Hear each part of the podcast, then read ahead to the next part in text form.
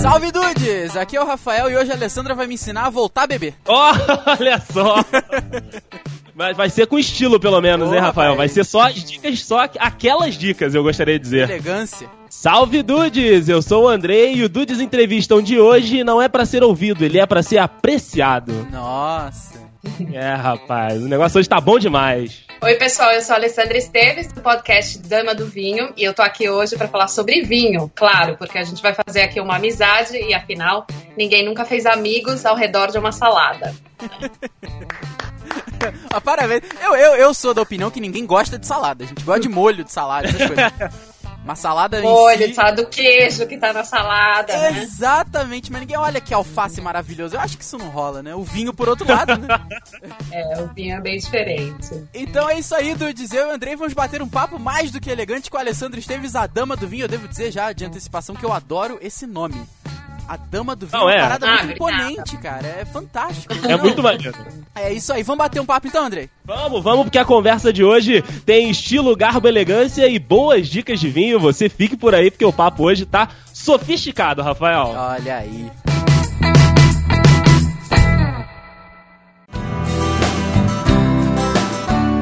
Olha, Alessandra, pra começar o papo de hoje, eu preciso te fazer uma pergunta, que é a seguinte. Você é advogada, certo? Certo? E aí você entrou pro mundo do vinho. Cara, como é que foi essa, esse, essa, essa ponte que você cruzou assim hoje pra lidar com tudo ao mesmo tempo? Como é que foi isso? Foi, foi engraçado, né? Eu era uma advogada feliz. Eu não era aquela que falava, não, nossa, não aguento mais, quero, quero sair, não aguento essa profissão tal. Eu trabalhava com direito de empresa, né? É, então eu, eu era super feliz. Mas é, eu tive dois meninos. E o problema de ter as crianças em casa e trabalhar fora e tal, teve uma hora que eu falei, eu não vou conseguir. Alguma parte aí vai dar errado. Então eu resolvi deixar meu trabalho e ficar em casa com as crianças. E aí, ficando em casa, eu falei, nossa, o que, que eu vou fazer agora, né? O tempo inteiro cuidando de criança, tudo bem, né? Vai ser ótimo para eles, mas o que eu posso fazer por mim? E foi aí, então, que eu falei, poxa, gosto pra caramba de vinhos, né? Eu já tinha morado na Alemanha e na Suíça, é, tinha bebido bastante vinho lá, e aí eu falei, vou montar um blog de vinhos, porque eu quero, né, dividir com o pessoal o meu prazer de tomar vinho. E foi aí que eu montei, então, Dama do Vinho, no final de 2012. E, e aí, o que aconteceu foi que o blog foi fazendo tanto sucesso que eu falei, não, agora peraí que eu vou estudar, porque eu preciso saber o que eu tô falando pro, pro público, né? E aí eu comecei a fazer uns cursos é, sobre vinhos é, da Wine Spirit Education Trust, que é uma, uma escola super renomada inglesa. E, e foi aí que, de repente, virou uma segunda profissão, né? O que era para ser só um passatempo, vamos dizer. É, é porque eu acho que, acho que as pessoas. Eu, eu tenho essa, essa, essa visão da- das pessoas, né? É, acho que o pessoal vê que acha que vinho é só beber e tudo mais, né? Eu acho que o pessoal não entende que, que é uma coisa intrincada, uma coisa mais profunda, uma coisa que requer estudo, né? Você já passou por alguma coisa assim? Uma situação dessa? O pessoal achar que é muito simples? Não, acha, todo mundo. E assim, inclusive quando eu comecei, todo mundo achou que fosse ser coisa de bêbado, entendeu? Que, que era mera desculpa pra beber mais, né? E, tal. e ninguém entendia o, o alcance do negócio, né? E assim, mesmo dentro da minha família, né? O pessoal, nossa, meu, você vai virar alcoólatra, vai ter cirrose. Nossa! E, e, é, e demorou um tempo para todo mundo entender a seriedade do assunto, né? Então, assim, hoje, claro, todo mundo respeita e vê, porque tem, assim, tem muita parte de estudo, tem parte histórica, tem parte de geografia, você tem que entender sobre solos, climas, sobre, né, raízes, sobre um monte de coisa. E, além disso tudo, você tem a parte de cuspir o vinho nas degu- degustações técnicas, né? E Olha porque, aí. sei lá, você tá, é, você tá degustando 60 vinhos numa manhã. Mesmo que seja um mini gole, se você tomar 60 mini goles, Nossa você sai. Senhora. é, então você tem que cuspir obrigatoriamente, né? Todas as degustações técnicas têm um cuspidor por pessoa. E, e então, assim, aí todo mundo foi vendo que o negócio não, era sério, é uma profissão também, né? Então não, não é só querer ficar bêbado e, e- e tomar vinho de graça, né? Ah, claro que não, cara. E Ale, você falou da, da sua graduação, né, lá na Wine and Spirit Education Trust. Queria te perguntar como é que foi, né, essa, essa graduação, como é que você é, conseguiu, porque assim, é, como você falou, tem muita gente que gosta de vinho, e o Rafa também disse que às vezes as pessoas não, não levam isso tão, tão a sério, né, ou então só ficam ali na parte da, da apreciação, mas você foi além, você foi procurar a graduação. Como é que foi esse estudo, como é que é esse desenvolvimento na, na Wine and Spirit Education Trust? Então, assim, é só pra é, diferenciar diferenciar, eu não sou sommelier. Existe o curso de sommelier, no Brasil tem a Associação Brasileira de Sommeliers, e sommelier está sempre mais ligado ao serviço do vinho. Então é o uhum. pessoal que vai trabalhar em restaurante, em bar, nos hotéis. E, mas eu queria o outro lado, o lado mais só de negócio do vinho, né? Porque eu queria, na verdade, escrever sobre isso, poder falar sobre isso e tal. Então eu fui para a Wine and Spirit Education Trust, comecei com o nível 1, que é um nível básico. Então esses cursos existem no Brasil, é, eu fiz em São Paulo, comecei com o nível 1, depois cheguei ao nível 2 e 3. E aí eu resolvi fazer o diploma. O diploma é o nível 4, você faz ele é, de 2 a 3 anos e é feito, na época só tinha nos Estados Unidos, então eu fiz nos Estados Unidos, né? E aí o bicho pega, porque são é, mais de sete exames é, que você faz ao longo desses dois anos. São exames dissertativos, super difíceis, 5 horas de prova. É, então assim, foi mais difícil que o direito daí, tá? Caraca! E, e aí eu tive várias degustações às cegas, né? Porque você tem, e, e, como é wine and spirits, spirits são os, os, os licores, né? Os, então entra whisky, entra vodka, entra tudo. E tem várias degustações às cegas que você também tem que passar, que são provas. Então aí, nossa, o negócio foi, foi muito difícil, mas eu nossa, estudava muito, porque ter que pagar a viagem para os Estados Unidos, o hotel, a comida tal. Eu falei, nossa, tem que valer a pena cada vez que eu for lá fazer a prova. E estudei bastante, me esforcei, passei em todas as provas e no final eu passei no diploma com mérito e consegui fazer em pouco tempo, assim, é, em menos tempo do que, do que normalmente eles dizem. Então, mas, mas exige bastante, exigiu muito, muito estudo, né, muito treino, assim, eu, né, nos fins de semana eu, eu pedia pro meu marido, vai, me serve aí um um, um, sei lá, 12 vinhos às cegas, né? Ele abria, Caraca, servia tudo. Caraca. É, eu comprava aqueles, aqueles mini vidrinhos de whisky, rum, vodka, sabe aqueles pequenininhos que a gente encontra? Uhum. E, e, falava assim, bom, agora abre e põe aí uma degustação cega. E fui treinando muito, né? E, e, isso também vai fazendo com que você fique melhor né, em adivinhar, em entender os vinhos às cegas, né? Então, mas assim, foi super bacana, né? Foi muito estudo, muito esforço, mas pô, é um negócio super legal. A gente tá falando de vinho aqui, né? Exatamente. e falando ainda em vinho, né? Você passou por todo esse caminho de estudo e depois você se interessou em, em ser jurada, né? Do International Wine and Spirits, da, na competição lá em Londres.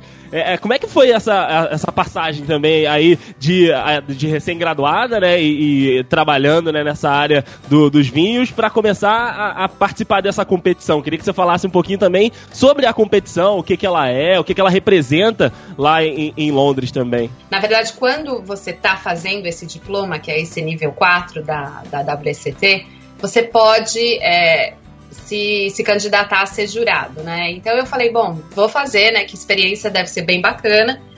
E aí eles me aceitaram como juradas e eu fui para julgar vinhos italianos, né? Lá em Londres. Então, assim, é uma instituição super séria, eles recebem vinhos do mundo inteiro, tem, eles julgam por datas todos os estilos de vinho do mundo inteiro, até vinho do Brasil tem. E, Olha, legal. É, é, e tem um monte de gente importante, gente que são, sei lá, os Master of Wines do mundo, que são os caras, né, vamos dizer, mais importantes do mundo do vinho. É, e é uma coisa muito técnica, né? Então você senta, o, o vinho chega na sua frente, ele é servido em outro lugar para você realmente não saber o que, que é, é, não ter noção do que, que é o que está sendo servido na sua frente. Aí você degusta os vinhos, julga, dá as notas e aí abre uma conversação, né, com as pessoas que estão na sua sala e, e eu que era a jurada, vamos dizer, associada, que é a primeira função, eu era a mais, a menos sênior de lá, então tinha outras pessoas que estavam lá julgando há anos já. Você tem uma conversa e aí esse vinho vai ganhar uma pontuação depois e, e são aqueles selinhos que às, às, vezes a gente vê nos vinhos que tem lá um selo, sei lá, ouro, prata, bronze e tal. Então, ah, sim, é, sim, já vi. É, então isso ajuda o consumidor, no final, na hora que tá no supermercado, falar, ah, tá, esse aqui ganhou um prêmio no concurso tal. Bom, né? Você tem que saber que no concurso tal foram especialistas que julgaram, avaliaram o vinho, então realmente deve ser bom pelo custo-benefício. E, então foi uma experiência bem bacana, assim, difícil, né? Porque né, você tá lá com um monte de inglês, ninguém quer conversinha, ninguém quer saber de onde você veio, o que, que é você é, né? né? Vamos aqui trabalhar e pronto, né? Vamos terminar o dia, a gente precisa fazer tudo isso aqui.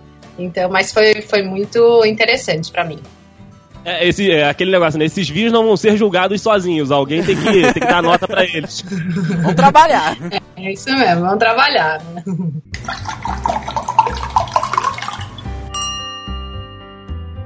E, Ale, é. você falou que tinham vinhos brasileiros também. Queria, até pra, pra gente contextualizar o nosso, nosso mercado. Como é que você vê né, o, o mercado brasileiro? Sei que você está agora em, em, Miami, mas é claro que você tem conhecimento do, do nosso mercado. Tanto da produção quanto da qualidade. O, o, Brasil é bem visto fora, né? Aí pelos produtores de vinho, pelos jurados que você viu lá fora também. Queria que você, que você falasse isso pra gente. Não, ainda não é bem visto. Todo mundo vê o vinho brasileiro como algo exótico, entendeu? Então, assim, nossa, uhum. vou comprar, porque onde já se viu o Brasil produzir vinho, né? Então, Caramba. todo mundo vê é, o produto como exótico. A Inglaterra é o maior consumidor de vinhos brasileiros. Eles importam muito.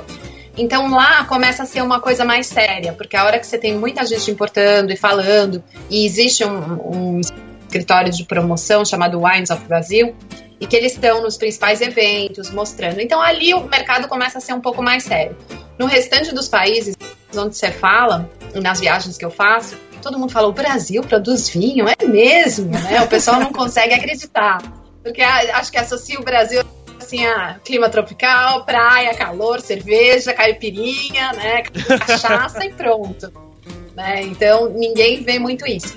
Mas assim, eu acho que a, a qualidade dos vinhos brasileiros está melhorando muito, né? Tem vários vinhos que eu gosto, que eu, enfim, comprava a hora que eu estava no Brasil para tomar, porque e eu indico, se a pessoa me perguntar, ah, fazer aniversário e tal, qual vinho? Eu indico, sei, o brasileiro, o espumante, o tinto.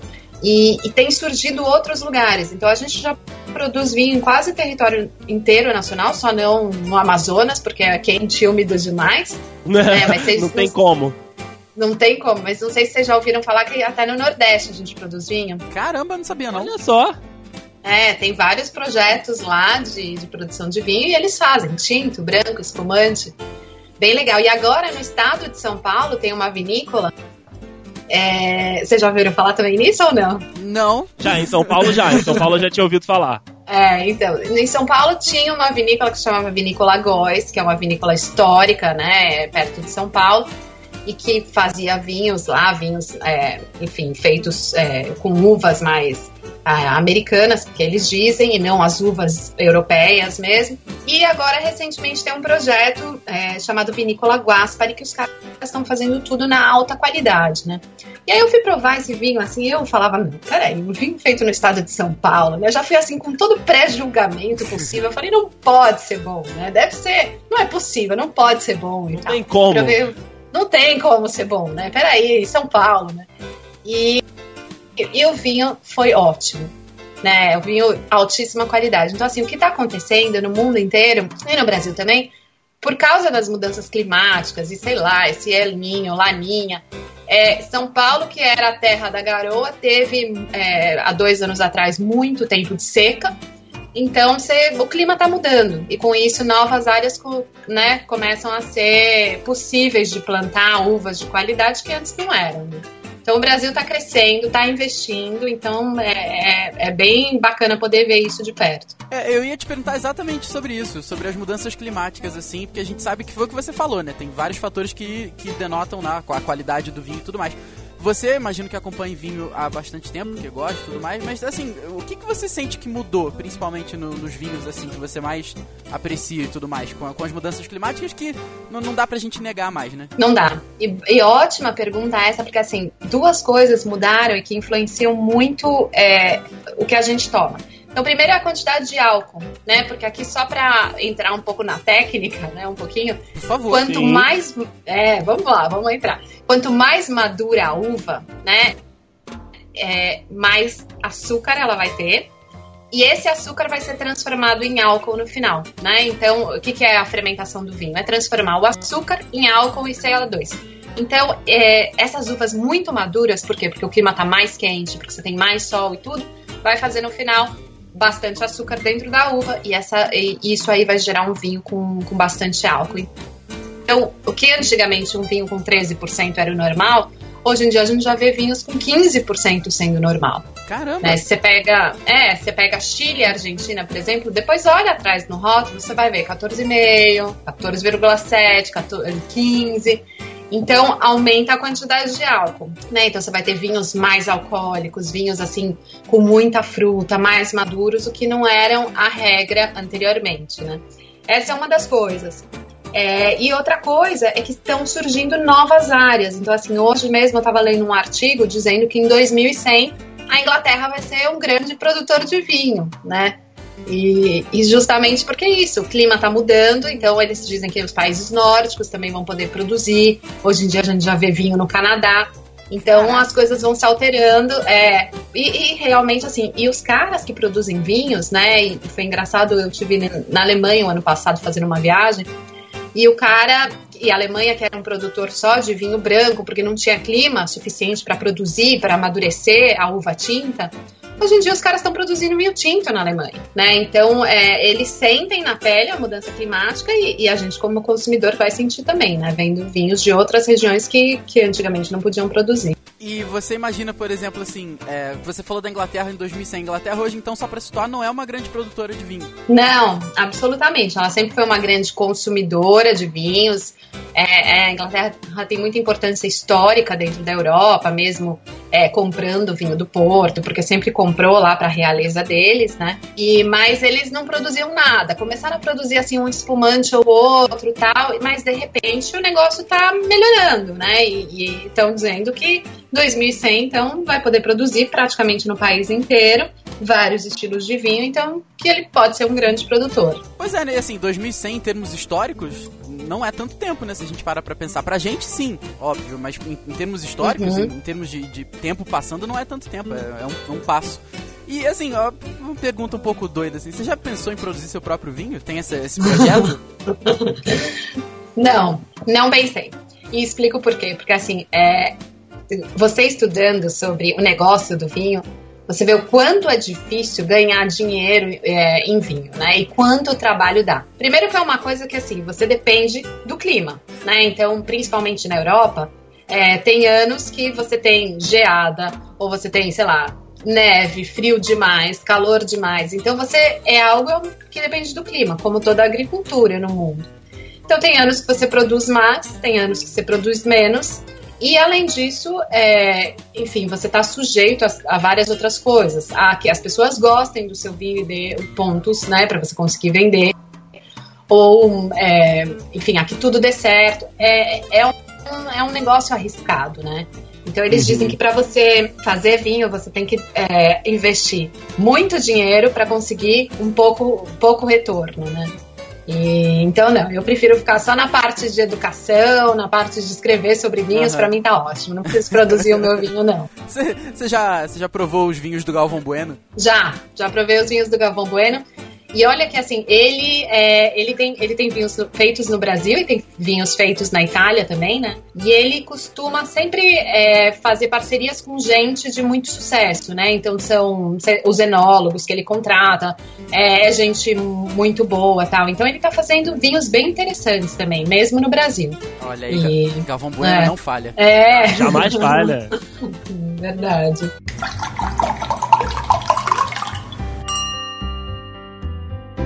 Alessandra, como é que foi assim? Qual, foi o momento que você sentiu que assim o blog já não estava mais aguentando assim, porque já estava crescendo bastante e você quis expandir para as outras mídias, né? Porque você tem canal no YouTube, você tem o, podcast. Como é que foi essa mudança? Então, é, eu sempre adorei podcast, né? E eu, quando eu trabalhava como advogada, eu trabalhava, sei lá, me demorava uma hora para ir e uma hora para voltar. Então eu passava essas duas horas no carro em São Paulo e eu rádio eu não conseguia mais ouvir, então eu sempre ouvi podcast.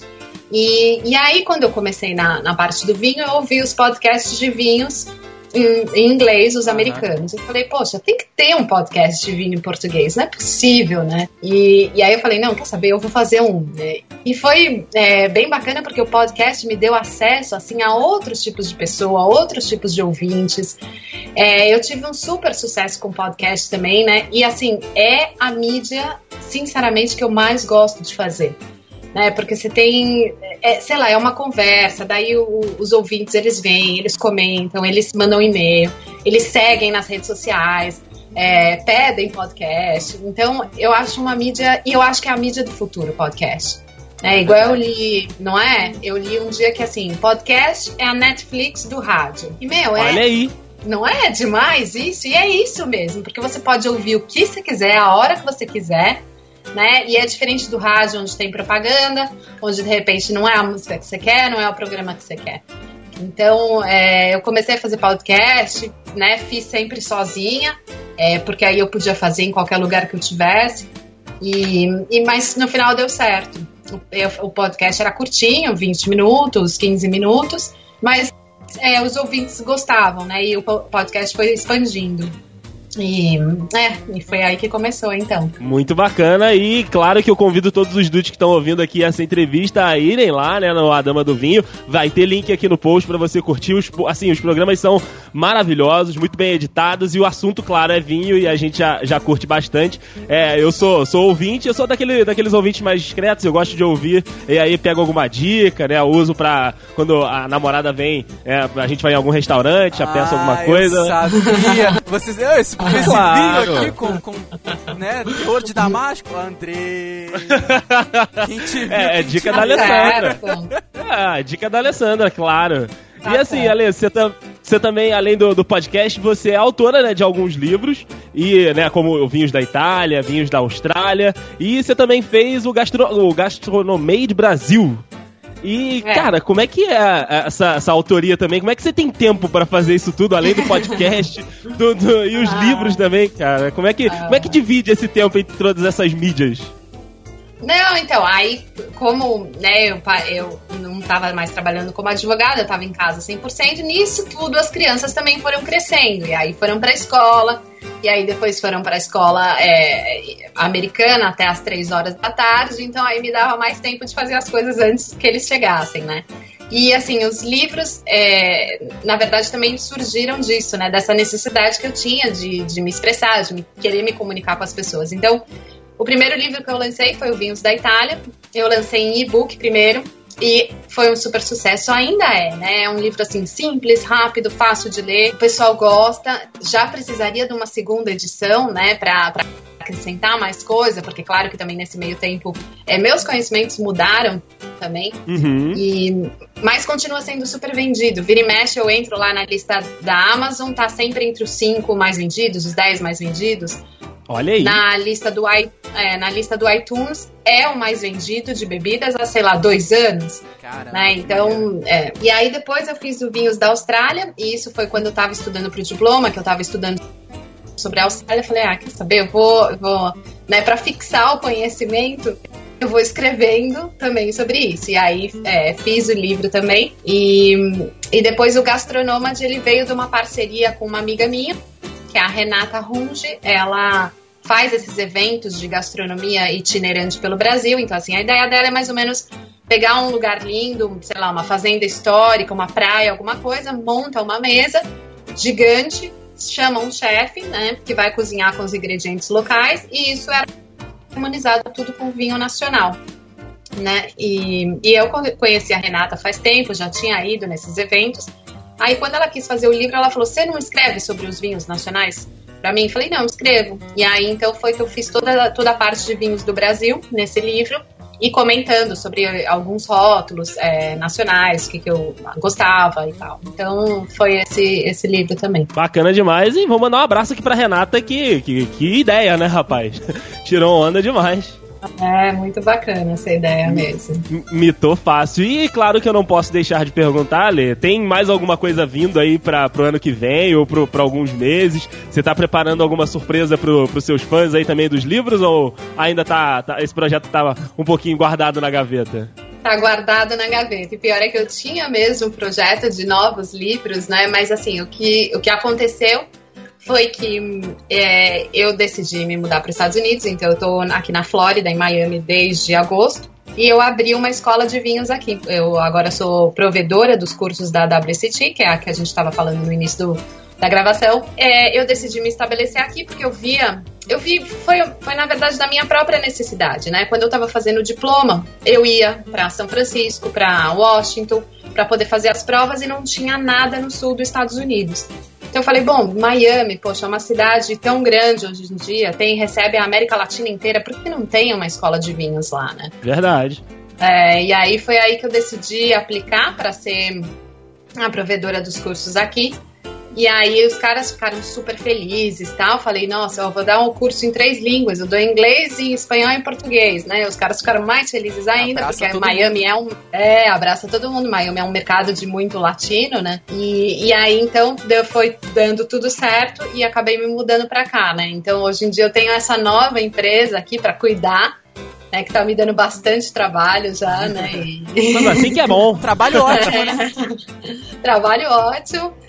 E então, é, os projetos como livros, por enquanto, estão parados, né? Por enquanto tem que fazer a escola girar, funcionar, ah, né? A galera entende, com certeza.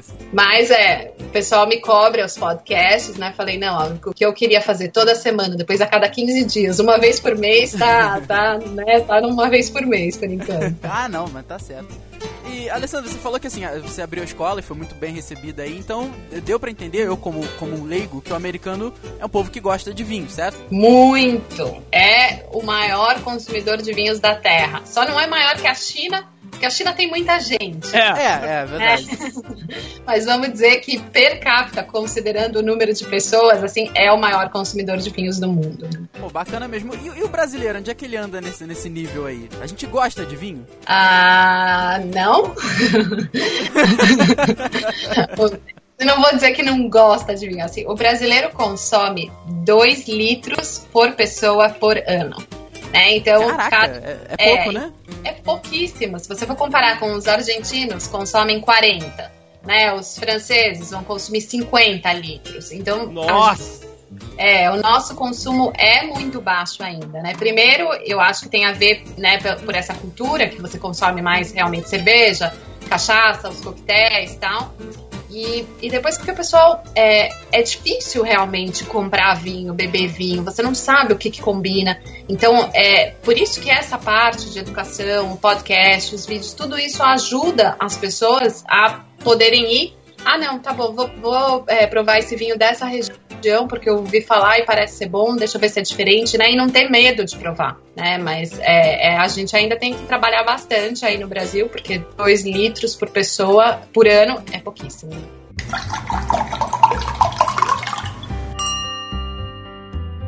Eu, eu fiz uma brincadeira no início do, do do, do episódio, mas agora eu quero te fazer uma pergunta real mesmo. Eu, por exemplo, eu não bebo nada. Assim, tem, há, um tempo já parei legal. Depois das suas experiências pudesse... também, né, Rafael? Pois é, pois é, pois é. Se você pudesse me recomendar algum vinho para começar, alguma coisa assim bem tranquila, bem fraquinha, bem leve, o que, que você me recomendaria? Eu acho assim, começa com branco ou espumante, porque levinho significa que eles vão ter menos álcool, eles vão ter ao redor uhum. de 11, 12%. É, então são vinhos mais fáceis de tomar, né? Vinho tinto é algo que é um pouco mais complexo, você tem o tanino, que, que é uma sensação que seca a boca, pode ser mais difícil para quem está começando a entender. Então procure esses, esses vinhos que são né, mais leves em álcool, são mais suaves também, é, mais fáceis de tomar. Eu acho que em supermercado você consegue é, vinhos ao redor da faixa de é, 15 reais, por exemplo, 20 reais, 25, e, e você consegue tomar. E uma coisa que muita gente gosta para começar é o moscatel. Moscatel é, é, na realidade um vinho doce, né, que seria para comer com sobremesa ou, ou para comer com aperitivo, assim, porque ele é doce, doce mesmo, ele tem açúcar.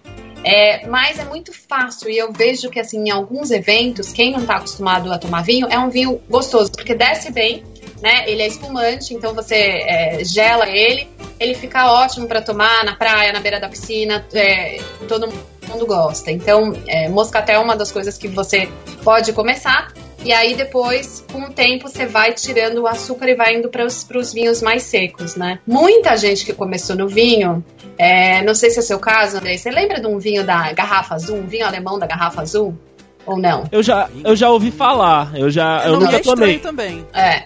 Muita gente começou nisso, porque justamente foi isso, foi uma importação que fizeram, né, é, para o Brasil há uns anos atrás e era um vinho semi-doce, assim, porque tinha um pouquinho de açúcar, então fica fácil para beber geladinho tal, porque não é isso, afinal, que é uma batida, né? Batida nada é mais o álcool com o doce do leite condensado, ou do açúcar, ou da fruta tal. Então, fica mais é, palatável, assim, para quem não bebe nada, começar a beber. E aí depois você vai tirando e, e vai movendo para os vinhos mais complexos, os mais, é, mais secos tal. Então pode ser uma boa. Olha. Tá aí, branco espumante. Branco espumante. Tô vendo aqui no, no Google, né, esse da garrafa azul. Eu lembro de me ver no supermercado, mas eu não cheguei a tomar. É. Esse que você que citou, mas de, fato aqui tem bastante comentários dizendo: ah, esse, esse era muito bom, que saudade, isso aqui. Abri é. alguns fóruns rapidinho aqui. E é, é, realmente eu lembro de ver no supermercado. Além, Ale, esse, essa consultoria agora que você fez pro Rafael, o boleto você pode mandar pra agência 47. Que abuso, né, cara? No meio da entrevista. Ué, não, a gente, tá aqui né? pra isso, né? Não tem problema, tamo pra isso. Que abusado, cara. Desculpa, entrevistado. Rafael, depois a gente conversa. Ai, meu Deus.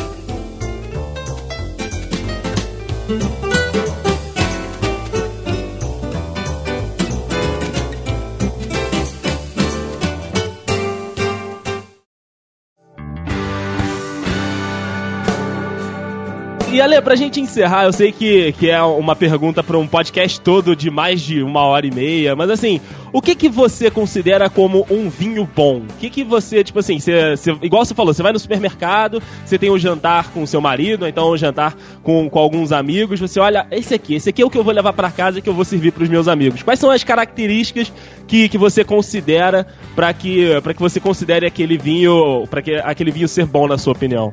Tem que ter qualidade, né? Mas assim, é, é, é complicado eu falar isso. Assim, o que me apaixona desse mundo do vinho é a possibilidade que você tem, né? De provar diferentes uvas de diferentes países e tal. E eu sempre gosto, assim, de brincar. A hora que eu saio para um jantar e o pessoal fala, tá, você escolhe o vinho, eu sempre vou escolher um vinho que eles nunca escolheriam, né? E que fosse, uhum. assim, de um país super diferente. Ou, né? Então, assim, quantas vezes para casa dos meus pais eu levei um Sauvignon Blanc da Nova Zelândia. Né? Meu pai é daqueles que gosta muito de Chardonnay ou é mais clássico tal. Não, eu queria sempre quis quebrar parâmetros para mostrar, olha, existem vinhos de outras regiões que são super bons também, né? Então vale a pena provar. Ó, tá aqui um vinho grego, tá aqui um vinho, né, alemão seco, não o alemão doce que, que todo mundo tem na mente. Então eu sempre procuro é, levar outros tipos de vinho para poder apresentar e para poder mostrar para as pessoas o quanto esse campo é vasto, né? E por mais que a gente estude e beba e leia sobre o assunto, sempre a gente tem que correr atrás ainda mais, né? E, mas assim, pessoalmente, eu gosto muito de champanhe, porque eu acho que é, é champanhe francês mesmo, é, é muita qualidade. Eu gosto muito, muito de vinhos tintos também, feito com Cabernet Sauvignon. Mas assim, eu tomo de tudo. Tem dias que eu tô afim de tomar um Malbec da Argentina, porque eu vou comer uma carne e, e tem tudo a ver. Tem dias que eu tô afim de um vinho doce, é, de sobremesa, porque, sei lá, eu tenho uma torta de nozes é, no evento ou em casa e eu acho que vai harmonizar super bem. Então eu sou super. Eu, eu, na verdade, gosto de todos os estilos, né? Mas a gente sempre gosta do vinho que foi bem feito, que não é aquele vinho que o cara fez no atacado, é, né, empalou em, no plástico e quase. Nossa senhora! o vinho do plástico tem alguns aqui, hein? Tem, tem. Ah, então, é, é, é, eu gosto de vinho bem feito, mas eu, eu gosto da, de todas as possibilidades. Né? Alessandra, obrigado mesmo, tá? Cara, foi, foi incrível. Assim, até foi, não sei, não sei que palavras que eu digo, foi muito maneiro, cara. Apenas obrigado pela Pô, essa aula maravilhosa. Já acabou? Já acabou? Passou Pô, tão rápido, meu. Passou, foram 40 minutos, olha aí. Nem... Obrigado mesmo Senti. pelo seu tempo. não, nem eu. Foi, assim, faltou só um vinho para acompanhar o papo. Mas quem disse que eu não tô tomando? Olha, Olha aí. Ah! É que eu tô. Andrei, você não percebeu que eu tô tentando outra consultoria aqui. Ah, eu, eu pego pra, pra apreciar um podcast. Nossa, que, que- que- ah, o boleto continua sendo pra agência 97, a Banco Santander. Tá. É verdade. Ô, Rafa, mas você não bebe mesmo? Não bebo nada, nada. Hoje em dia, nada. Tem alguns 4 anos, 5 anos aí que eu não bebo. Sério? Mas teve alguma coisa na sua vida que fez com que você não. Não, olha só, desce. eu, eu, eu, eu tomei alguns porres na minha vida. Inclusive o primeiro porre, eu não sei se você conhece, se- eu não sei se ela conhece o Cantinão, Andrei. Eu acho que não, acho que não. Ah, Cantina da Serra. Você já ouviu falar? não, nunca. Não, ainda bem. É, um, é um vinho numa garrafa de plástico que eu acho que tá R$2,99, André, se, se tiver... Ou menos. Ah, tá. tá. Ou menos. Tá. E assim, acabou, acabou comigo. Aí, mas assim, tá. Como todo primeiro bêbado, foi jamais, né? Nunca mais. Aí passou o tempo, tomei outro porre, enfim. Aí até que teve um dia, saímos todos juntos aqui do The Dudes, e o pessoal foi tomar alguma coisinha, eu tomei e não desceu. Dali, e eu não, não tinha, assim, não tinha bebido nada. Tomei assim, não desceu mais, e a partir daquele dia nada mais desceu, eu falei, ah, acho que não é pra mim. Caramba. Por isso que eu te pedi a dica foi real mesmo assim. por Se um dia eu quiser entrar nesse, nesse caminho de novo, por onde é que eu começo tranquilamente? Porque hoje em dia o meu problema é tomar alguma coisa, chegar perto e sentir o cheiro de álcool. Fala assim, nossa, Uhum. não dá, sabe? O cheiro já me embrulha. Então a dica foi mais do que válida. É, tenta isso, vinhos com menos álcool. Vai, pega no supermercado, olha atrás do rótulo, mas começa com branco e espumante, assim. Porque senão, realmente, se você for já pra um tinto com 15% de álcool, aí não vai dar certo. Aí já era, né? Vai bater já no muro. era, já era. Obrigado mesmo, Alessandra, pelo seu tempo. Obrigado pe- pelas informações, né? Porque foi realmente muito bacana. Ah, obrigada, obrigada a vocês pelo convite, um prazer. Imagine, volte sempre, volte para gravar um episódio regular com a gente. Um episódio sobre elegância, Andrei, que tal? Ah, por favor, porque a, a- a dama do vinho com esse nome, com esse conhecimento, tem que estar aqui no Dudcast quase sempre. Vamos continuar mandando e-mail é pra ler. cativo. Fechado, fechado, não tem problema. Obrigado mesmo. Imagina, obrigada a vocês.